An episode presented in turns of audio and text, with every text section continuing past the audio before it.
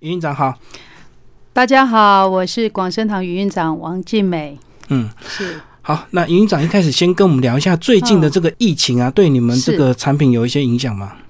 呃，基本上其实哦，疫情对燕窝来讲，其实理论上讲，我们应该是我们的超大月，因为会有帮助，对不对？是，其实保健食品啊，no no no，其实不是保健食品就会有帮助，嗯，是，而是燕窝霜本身，其实对于轮状病毒，它是有包覆病毒的作用，嗯，虽然不是冠状是轮状，但是基本上其实台湾的疫情哦，我我不觉得台湾有疫情呢，我觉得我们的。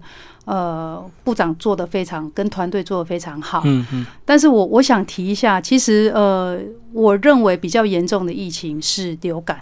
是哦，流感反而流感很惊人哦。对，那你看哈，像美国的数据，美国有十九万人中了流感。嗯。因为流感而住院有十八万人，因为流感而死亡有一万人。嗯。这是很惊人数据，因为他们没有全民健保，不像台湾哈。那台湾因为有健保，大家有一点问题就赶快看了。所以台湾的数据其实是呃，流感到到一月二十五号，数据是有七百多个案例，但是死亡人数有五十六个。是。那最可怕的是六十五岁以上的人罹患流感，那个死亡的比例其实是十个就有一个。嗯这个是大家比较，我我认为比较值得去关注的，所以相对算高哎，因为等于十趴哦，很可怕哦，十个就有一个六十五岁以上的长者。对啊，因为我们看那个冠状病毒好像那么多人，可是它致死率，人家专家说其实蛮低的嘛，大概两趴多。呃，对，而且台湾的医疗其实非常的进步，所以你看，我我们很多人有有陆陆续续有人罹患的都好了嘛哈。那政府在防疫其实有做很多，只是说有时候是。一可能很多人经历过 SARS，包括我在内，所以大家那个恐慌指数都很高，又回来了。对，会害怕。但是事实上，呃，免疫力的提升哦，包括你像我们刚刚讲说脱衣霜或是一些呃杀菌防疫的中药材，其实这些吃一吃就效果就已经非常好了。嗯嗯，对。所以是不是我们这个呃很多这个保健食品，如果说对我们身体有帮助的，其实我们平常都应该要关注，对不对？因为不是只有这个突然冠状病毒我们才要去注意，像刚刚讲的，其实流感每年都会来。我我想分享一个哈，其实呃我们每一年哈，我们每一年的过年其实是流感最肆虐的最高峰。嗯，但是过年其实是我们最忙的时候。二十四哦，我们是二十四周年了，二十四年来。第一年开始，我们有一个传统，只要要那个呃寒流要来袭，前戏我都会煮十全大补。那比如说今年有三次寒流，我就大概会煮三次到四次。在门市嘛？对，我就煮。以前才一家店的时候，到现在很多家店哈。那我们总部其实有二十几个，那我们一煮都是那种五十公分大锅，我就煮我自己煮。那我我的经验是，这二十几年来。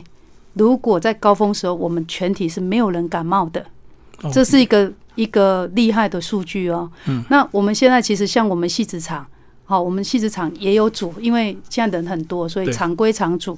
我们戏子厂其实只要有感冒是不可以上班，我们规定很严格，因为我们是做燕窝的公司，哦，怕有一些感染。是，但是其实戏子厂也是一样，我们在有做这件事情。其实戏子厂这两年在我们高峰高用量的。就是同事要不能请假那个状态，其实他们也都没有人感冒。那我不相信这二十四年来同样的经验值，它是一个巧合。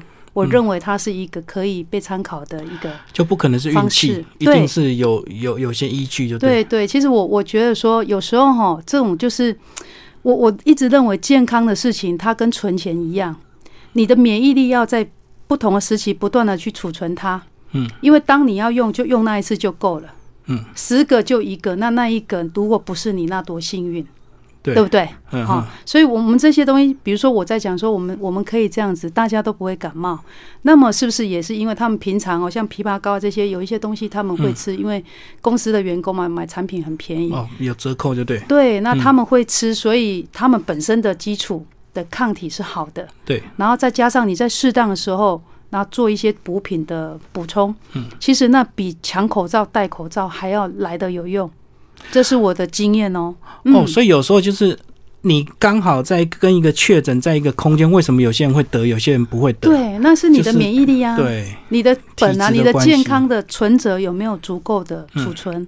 当你要用的时候，你才有可以拿出来用啊。嗯。对，可是我们刚刚讲到这个中国人，有时候就是因为爱食补，像这次也是因为吃了野味吃出问题啊。啊，那个哦不对哦。我我们在提这个哈，其实中药材哈，中药材可以对抗对抗灭菌的，其实不输西药的有效。因为我是从小学医的，对非常有效。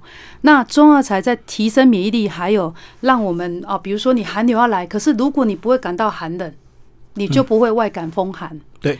那如果你你精神状况、体力状况是很好，抗体很好，这些抗有有，就算有病毒入侵，你其实我们的抗体可以跟它作战。可以把它消灭。对，但是这些不是野味，嗯它是很传统中药材。比如说你买一点鸡肉来炖，透过鸡的鸡汤的营养是，然后加上药材的效益，让它达到最高。嗯嗯，对，其实是这样，所以中药材跟真正的那种野味还是有点差完。全完全是不一样的概念。对，我不不提倡人家，也不鼓励吃野味，我自己也不敢吃，因为它病毒太多。对啊，因为如果没有经过好的料理的话，嗯其实有时候我们真的是你不吃还没事，吃了反而更严重。是嗯，那个病毒难以去想象它是什么。而且我知道中国人还有迷信，就是吃形补形，吃什么形状来补什么形状，呃，好像 就是有，但会乱吃。但是其实这个没有正常的医学概念。对，嗯嗯。是。那这两年你们有没有、嗯有没有开发一些比较新的一些东西？嗯，我们最目前最新要推的哈，我们自己有写自己的 app。哎，那最新应该是二月底三月初会陆陆续续就是有无人上线是吧上线是无人商店，就是 AI 智慧的那个贩售机。嗯嗯那这个机器其实我相当的看好，因为长时间哈，我我觉得所有台湾的企业都一样。第一叫广告费，好；第二，如果你是品牌的话，第二你的人事的成本会很昂贵。那这些成本其实随着很多的制度不断上升的同时，产品要么你降低产品品质，嗯，要么你如何缩减你的成本，没办法。就要偷一点工，就对，对，但是。当你不能降低你的产品品质，因为你一旦降，你的品牌就会折损。对可是这样该怎么办？好，那以广生堂来讲，二十四年，其实我有很多的经验。那另外就是说，嗯，我一直在思考我们要怎么做，让我的产品品质又很好，然后我又可以在这个呃不断的涨价洪流中去控管我的价格。嗯，因为我们量很大哦，所以万一要涨价会被非常多人骂。哦，就是你不能因为人工涨你就跟着涨，就对，没有办法。还是要定守住你的定价。但是对，但是企业还是得生存对，在你你的少量微薄利润，你如何去生存？好，如何再有更多的钱去做研发，然后做投入？所以我们在前年其实我就有好好的思考这件事情该怎么办，就是一例一休跟军工教的事情开始。好，那到去年我们就开始着手进行，包括去看机器，好，然后包括怎么样用 AI 的方式做串接，怎么样用用智慧的方法去付款。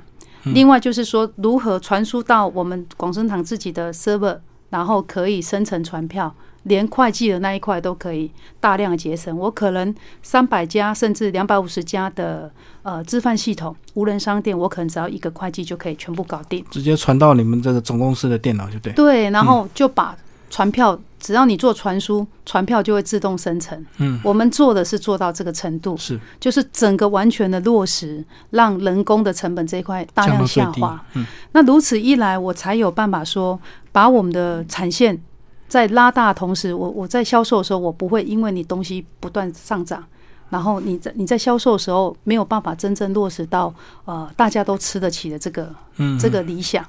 对，嗯可是前两年这个阿里巴巴在大陆也是试验了很多所谓的无人商店，可是后来他们都失败耶，好像就是大家都把那种无人化看得太乐观。你那时候有没有嗯注意到这个讯息？我有，而且我有去出差，我有去考察，有去看他的无人商店吗？呃，基本上哈，这个事情要配合人民，看日本就很成功。。差对，嗯，哦，那我们相较于日本，其实我觉得台湾的人民素养是是够的。是够的。好、那另外就是说，呃，这中间应该要很多的的想法，比方说你摆放的位置，那么客人在取货的同时，它的便利性，嗯，还有它你摆放的它可以你所放的产品是不是这个族群需求？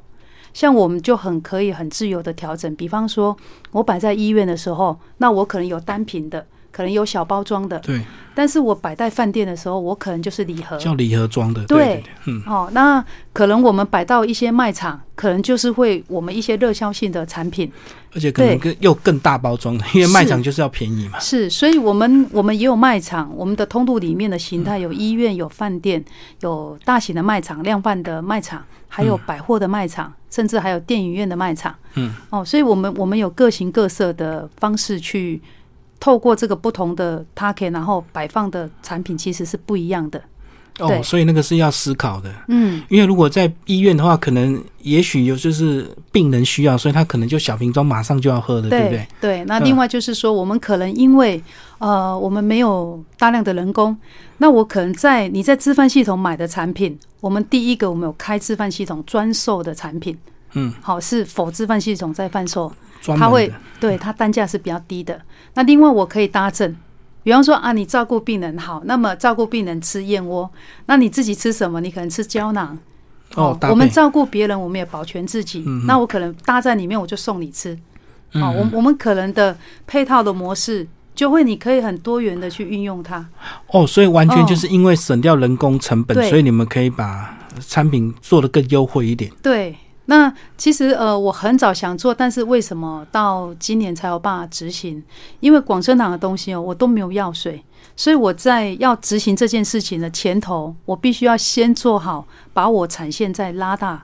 把这个产品可以正式生产有多少量能，把这件事情先搞定了以后，然后才可以做后段的推动。嗯，因为没有药水，它就是固定多少人可以做多少多少原料，这是固定的。哦，所以它没有办法更大量生产，就对。包括你们，我们之前也聊过，说你们的燕窝也是这样一个一个人人工去剃毛的嘛，呃，那一块快不了。对，那一块快不了。嗯但是我们科技类的产品，比方说我们有自己哦世界级的唯一，目前世界是全世界只有一座的哦，因为这发明人是我们董事长，所以他没有做第二座就没有第二座哈。那我们有有高阶的呃萃取设备。那这个高阶萃取设备哈，它很厉害，是说，呃，如果你投入的原料是很多，你萃出来成分是高，那没有什么了不起，因为你成本是高。嗯嗯，但是我们技术是你投入的原料，你利用我们的技术，利用我们的设备，让它可以萃保留更多的成分，但是你不用投很多料。哦，可以同样的量可以萃取更多，对，对了。那这种情形就会让产品第一个它价格维持一个很平价的状态去供应。那第二个是什么？它其实是可以量产。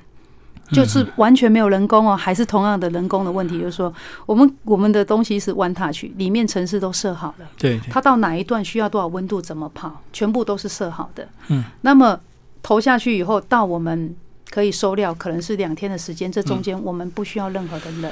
完全是机器里面在跑，就对。对，那这样子其实它量可以做很大。嗯，因为我们槽体是大的。对，所以我们那个量哈，如果以我们我们细致的生气厂，我们自己预估，光一楼的萃取的设备不用加班就正常的运作，其实我们一年就可以大概有三十亿的产值，就那一条线就会至少有三十亿的产值可以做出来。嗯，而且这个就没有人工的设限，所以这样子，当你在量贩售大的时候，其实你反而价钱是可以比较便宜的。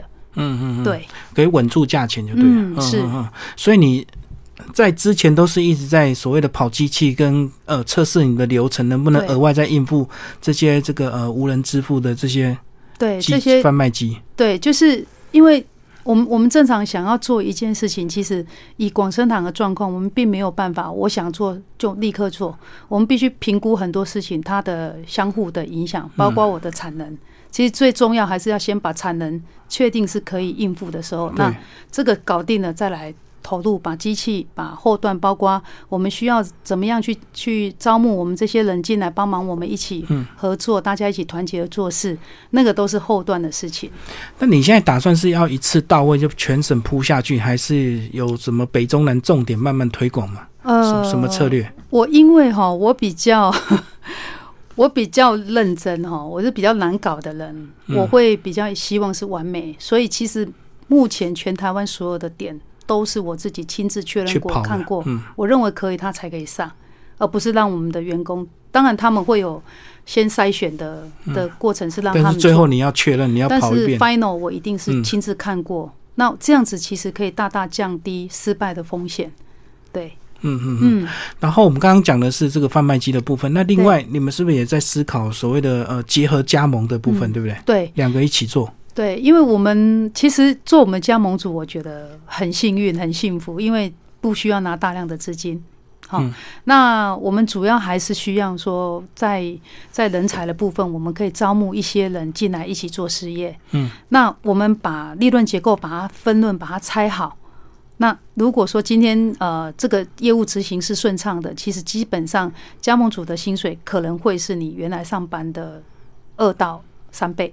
哦，就比上班好两三倍的薪水。对，嗯可是我需要的是全心投入的人，而不是你只是出资的人。嗯，嗯因为广生堂并不需要资金，我们没有这个问题。嗯嗯对，比如说像我们有委任加盟，那委任加盟方式是全部的钱都我们出，装潢、设备、货，包括租金。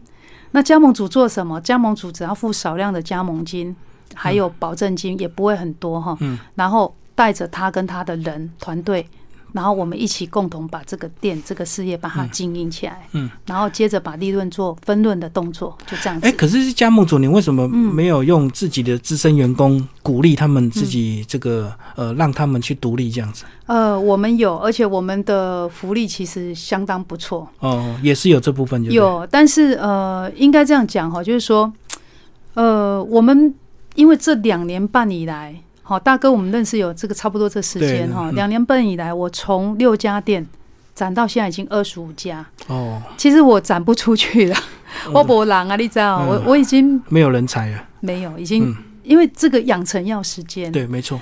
那在这个养成过程中，其实我我相信全台湾老板呢、都有同样的问题，就是人才的问题。其实很多时候不是公司的问题，可能同事跟同事之间不合，就会导致人员流失。嗯嗯，主管跟下属对主管跟下属不合，可能就会导致公司人才流失。其实这个都是不是正常的企业都不愿不乐见。好、我们不是薪水低人员流失哦，我们是因为他们可能薪水很高，大家计较这个钱。抢业绩的问题。抢业绩，嗯哦，然后导致就走了。嗯，那基本上每一个人要走，当然他会思考清楚。可是对于公司来讲，我可能培养三年五年，损失啊。我我我认为我的损失是很巨大的。嗯嗯，所以我我其实这几年展店展到这个阶段，其实讲真的哈，做生意或是展店这些事情，对我来讲，我并不觉得困难。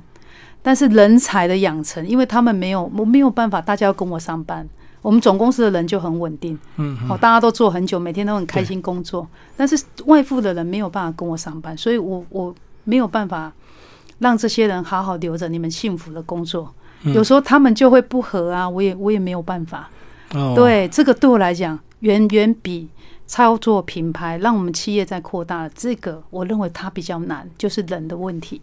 因为人是是最难管理的，而且有时候两三个店长做到一个程度之后，嗯可能彼此之间就有一些心结，或者是有一些那种 不管是良性或恶性的竞争，这样。对，嗯可是其实当他们出去，他们就出去外面发现，哎呦，我们公司原来那么好。可是讲真的，出去我都不让他回来，嗯，这是我们传统，你要想清楚。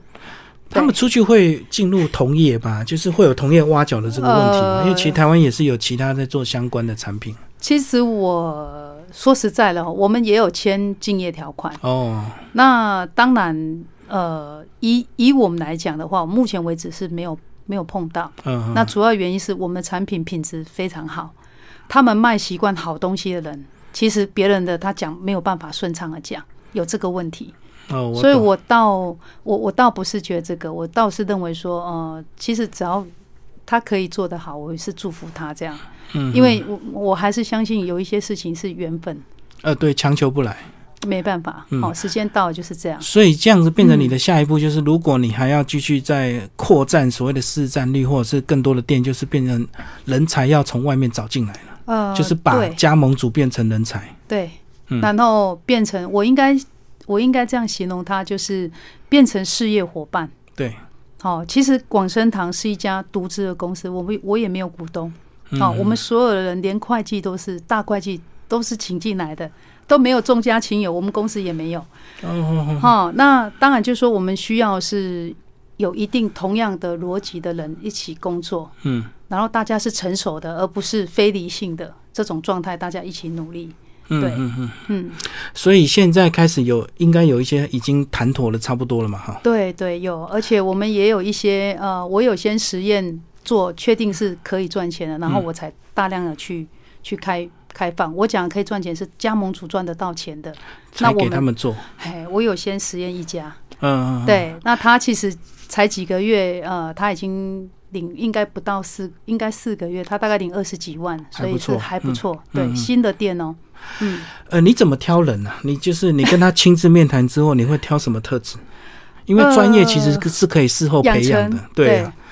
我我我要讲秘辛嘛，但是有些特质可能一可能先天一定要确认哦清楚，对不对？我有时候哈，我相信人的眼睛，所以我看眼神，我看眼神。第一个，如果那个眼神大概是对的，其实再来就是他的经历，嗯还有我们我会告诉他说不好赚，你必须很辛苦，但是你多久以后到多少营业量会怎么样，多少营业量会怎么样？好，因为我们产业哦，第一年、第二年、第三年最辛苦。哦，你怕他们哦抱着太大的预期，对，他我以为哇投入之后他就可以赚多少钱？不不不，我不会这样跟他讲，因为没有没有一定的。我们有那种店哈，第一年开幕就就一年营业额就破千万，但是也有四百万的。嗯，嗯落差那这个跟他放的区域，比如说啊，这个所属区域，还有那个位置，还有它的规模大小，还有租金的状况，其实它会有很大不同。嗯，你总不能期待十五万的租金跟三万的租金，它营业量是一样。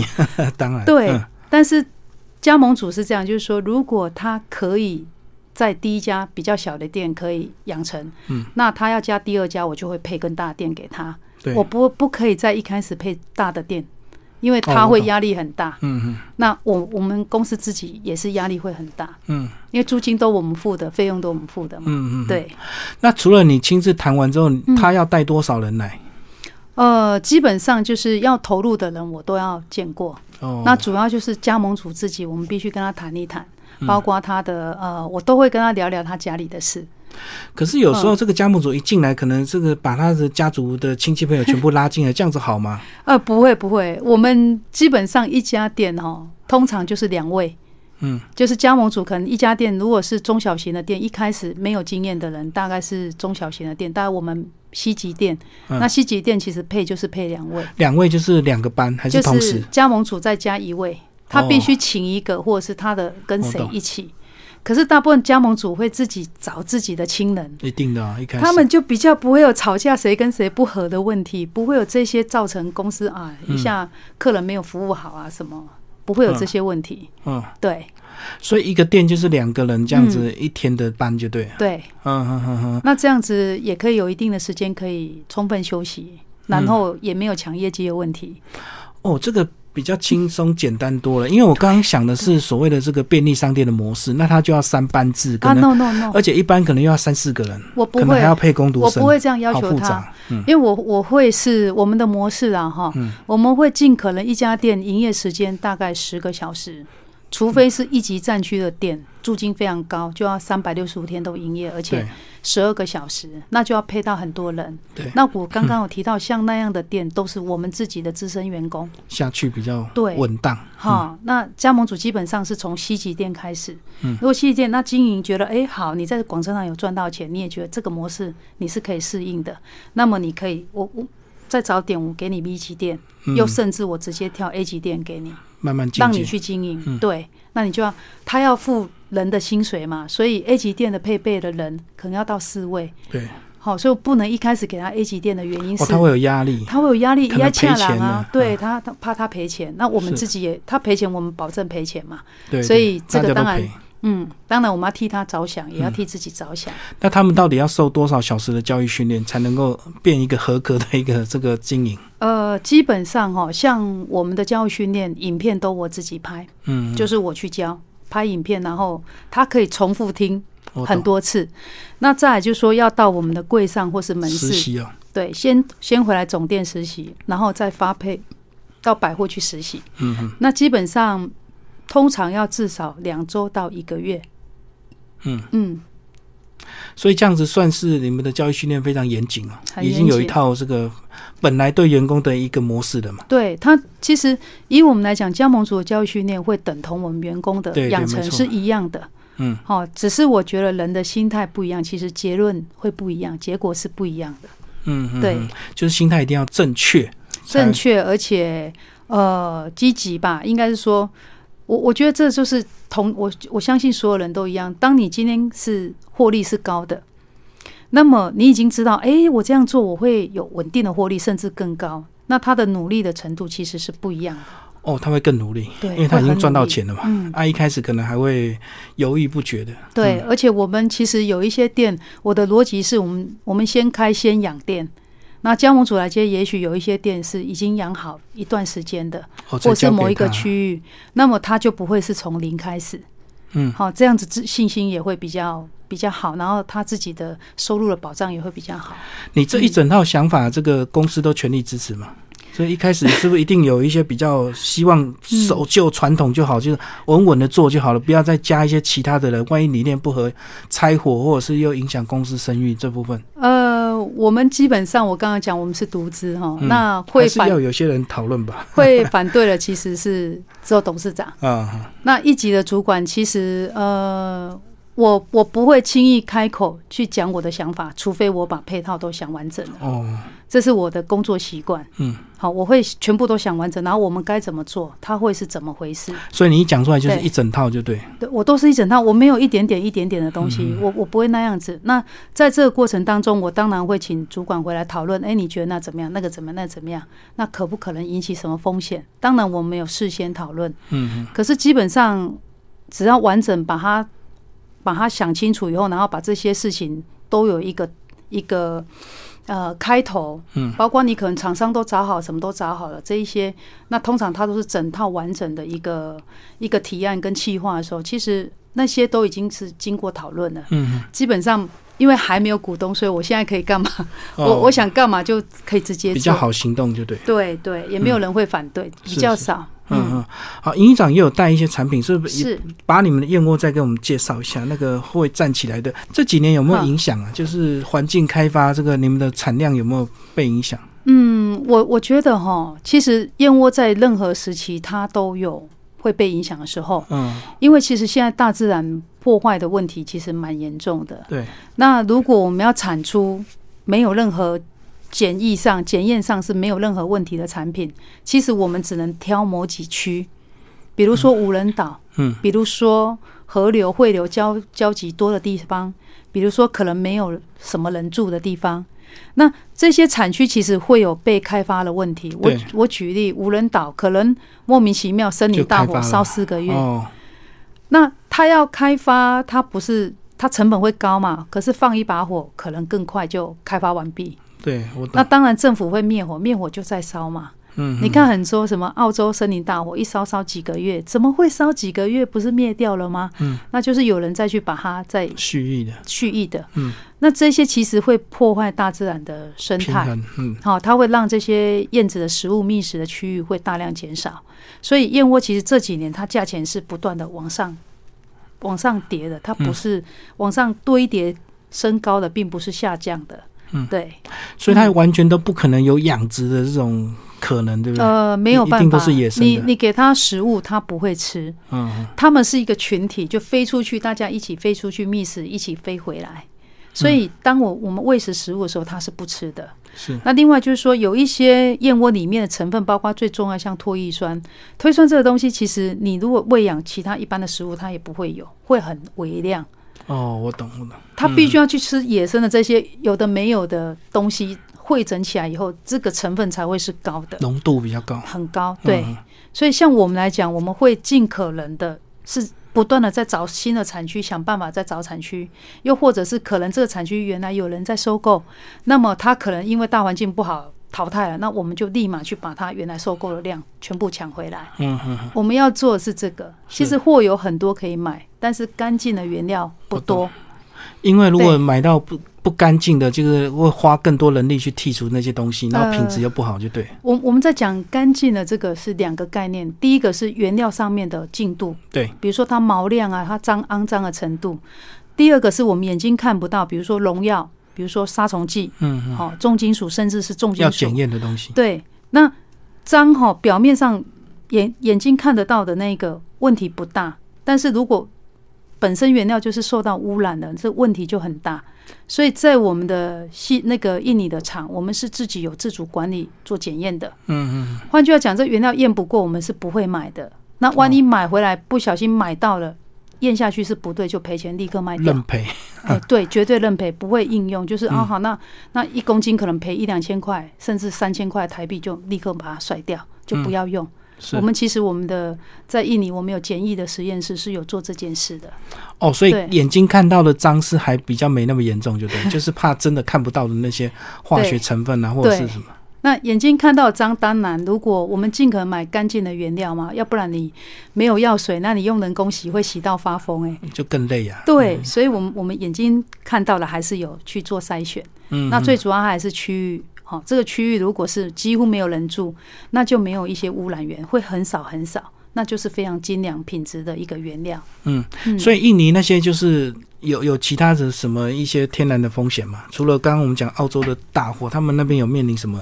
呃，我觉得现在比较严重的是缺工问题。哦，没有人力。对对对，所以其实我们我我在去年年底哦，还是今年年初，去年年底哈、我就有去了一趟越南去考察。那我们也有、也有思考要在越南再设厂，因为越南有大量的思想单纯的人工。嗯，好、我为什么这么说呢？因为印尼有很多都是这些功能都是做过药水厂。哦，其实只要他有做过药水厂，我们真的是不能用它，因为它会把我们的功能干净的思想干净的功能带走。嗯嗯。所以我，我们其实呃，功能在当然它有大量的劳力，可是就是没有去做过药水厂的人，要来做挑燕窝的人，那个不容易找对对对，哦因。为他已经试过简单的方式，他就没对办法再用清水回头再去对，挑。而且他会边做边埋怨，或是边做边告诉药水很快嘛，对，会边做边告诉其他人啊，这一家啊，我们这太难洗，怎么样怎么样？就整批带走是去化学厂。对，好，我我我其实刚开始的时候，我们现在哈，我我前昨天我去受访，我也讲了这个小故事。我刚开始好不容易我们产品大卖了，那我们原始的功能不是我养了它很多年，因为东西都没卖掉，但是我我继续在生产嘛哈，嗯然后就过不了多久，可能开始量大，就又要请新的人进来，结果你知道，我们原始的二十几个就被带走到只剩下不到五个，哦，新的可能有做过药水的，好，那把你们的旧员工那也。是我第一次面临的风暴，你知道吗？嗯哇，那怎么办？都没人回来哎。然后你知道吗？后来这些人，呃，我记得如果没记错，二十几个，有大概快二十个回来。嗯啊，你知道发生什么事吗？我我那一段期间呢，为了希望让我们的功能可以稳定工作，不要嫌辛苦，嗯，我们不断的有一些燕窝宝宝或出生啊，孩子很可爱，或者是这个人因为吃燕窝身体很好，然后对方家属给我们的一些嗯感谢函，感谢函什么，我就会抛回去给印尼的同事看。嗯，那他们都知道我们做的是好的东西对，然后他们出去了以后，第一个月很多就要回来，因为手都破掉。哦，马上自伤害到自己。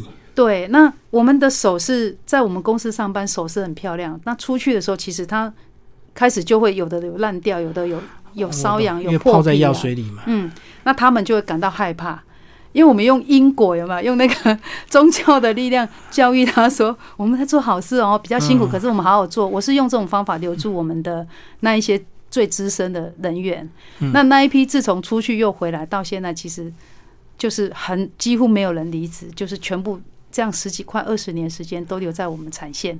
都变哦很资深的员工，因为他马上感受到那个手嗯 泡在化学药剂跟用清水里面的差别。那是一种落差，就是说，当他在这个样的公司上班，他在出去的时候，他那个内心的道德观跟会挣扎。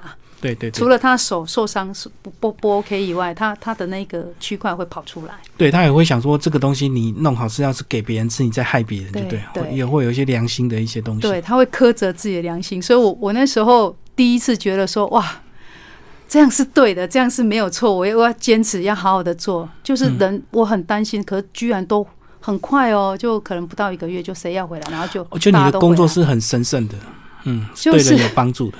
对我我我认为我们应该，我认为应该把事情做好，这是根本基本。当你要去想说你有多少营运量的时候，或者是你有多少获利之前，首要最重要是你先把你要卖给客户的产品先把它完整的做好，是你自己觉得很很棒的、很完美的，那么你才有机会去看到后面那一块。嗯，那你刚刚还讲说打算去越南，越南是不是要先有这个燕窝的产地，才有办法在那边设厂？有。那目前哈，因为我为什么要去越南哈？还有另一个是我们看到一个厉害的数据。因为我们传统早年，其实我要设厂之前，年轻的时候我去过越南，那我评估完是不能在那里设。那当然我就一直没有卖越南的燕窝，因为我觉得这个落叶季的问题是一个风险。好，可是后来我才发现，后来的资讯更新了以后，才发现说，其实越南有很多外岛岛外跟落叶季其实是无关。嗯，但是你知道吗？这个原料买回来，我们发现一个很惊人的数据，就是它的成分特高。非常的高，尤其是我们认为很重要的指标成分都很高。嗯，那对我们来讲，它是一个振奋，因为如果你可以找到成分很高的产品，那么第一个当然市场的独特性，那第二个就是我们在运用大量的萃取，其实它将会保有更高阶、更完整的成分，就是那些成分会保留更多。那这个其实对我们来讲，我认为是重要的。嗯，所以除了除了设厂、除了人力的问题以外，其实越南我们的看法是它的原料，我认为相当不错。哦，你们在越南的外岛找到一些好的东西就，对对对。嗯，完全都没有中国大陆的竞争吗？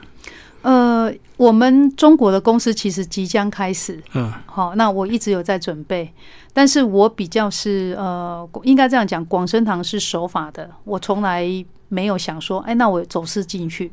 嗯，可是以中国来讲，它没有开放正式开放燕窝进口，除非你去设厂。